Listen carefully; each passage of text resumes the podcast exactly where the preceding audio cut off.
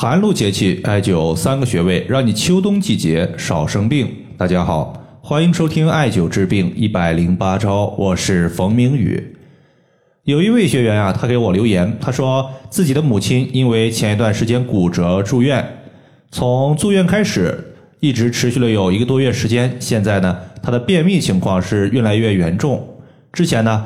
三两天还能排便一次，现在呢服用开塞露，甚至大便还是干结的，甚至还得用手抠才能解决排便这个情况。想问一下，这个情况该怎么办？因为秋季最重要的呢，就是空气之中的干燥邪气特别厉害，燥邪呢它导致人体之中的水分和津液大量流失，如果嘴巴缺水，就容易导致口唇干裂。如果咽喉缺水，容易导致咽干、咽痒，甚至扁桃体炎的发作；如果鼻腔缺水，容易导致流鼻血；而大便缺水，就容易导致大便干结、排便不畅。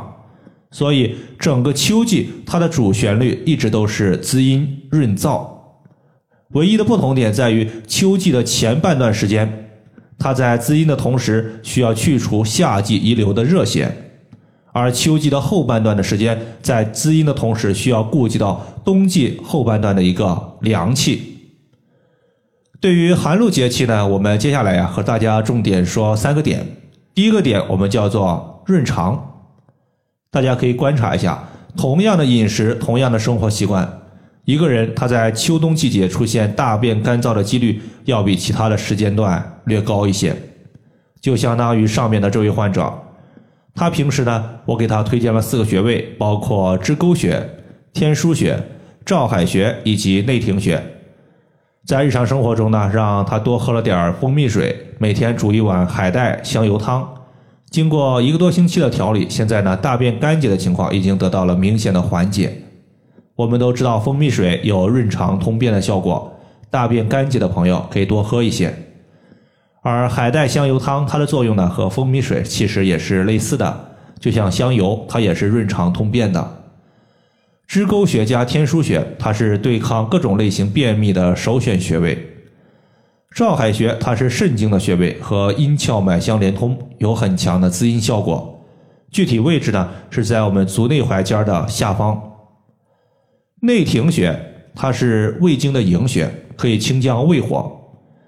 对于舌苔发黄、有口臭、吃得多、容易饿的患者，可以说是一个不可多得的好穴位。它的具体位置是在我们脚趾第二和第三指指缝之间。第一点是润肠，那么第二点我们要做的就是温阳。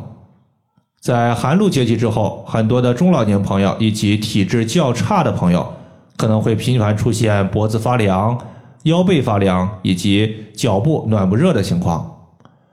这个问题的原因主要在于深秋季节，我们的阳气和气血开始内敛，再加上气温变低，人体的阳气不足以抵御外界的寒邪。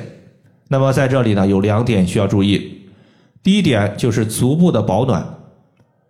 中医有“百病皆从寒起，寒从脚底而生”的说法，因为足部它有三条阴经和三条阳经经过，如果足部受寒，那么足部的三条阴经加上三条阳经被寒邪所入侵，人体的十二条正经有一半都会受到影响，其结果势必导致我们的肝、心、脾、肺、肾、膀胱等多个脏器出现衰弱。所以在寒露节气之后，大家就不要为了说好看穿一些露脚面的鞋子，同时呢，晚上足浴泡脚也要提上保健日程了。第二点呢，就是保养脾胃。我们之前讲过，南方和北方在饮食喝汤上面是有差异性的。南方的朋友他喜欢饭前喝汤给开胃，而北方的朋友他更多的喜欢饭后喝汤可以暖胃。饭后喝汤为了暖胃，可以避免脾胃受寒，因为在寒露节气之后，气温大幅度的下降，稍微不注意，那么我们脾胃受寒就可能会导致一系列消化不良的表现，比如说食欲不振。腹部胀满，大便溏稀不成形，四肢不温，包括湿气痰浊的产生，最明显的就是大便沾马桶。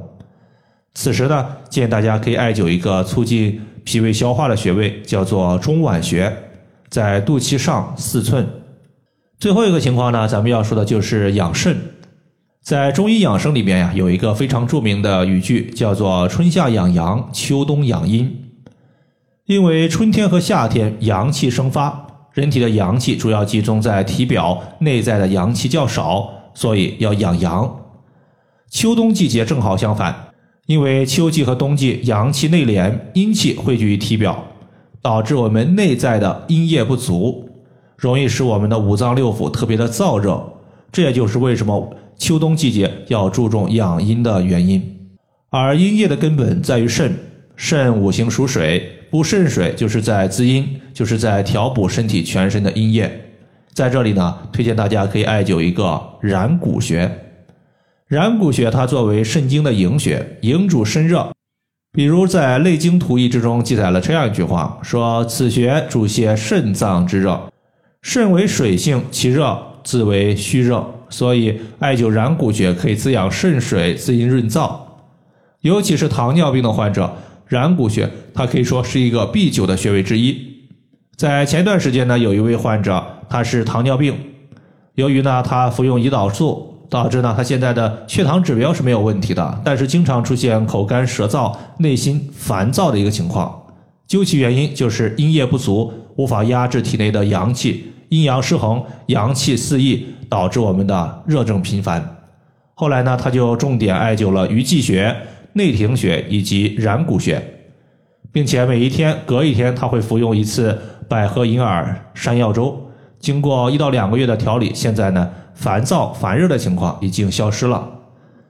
然谷穴呢，它的具体位置就是你先找到足内踝的一个内踝尖儿，然后在其前下方大概两厘米左右的地方，你能摸到一个高骨，这个高骨呢叫做舟骨，舟骨的前下方凹陷就是然谷穴的所在。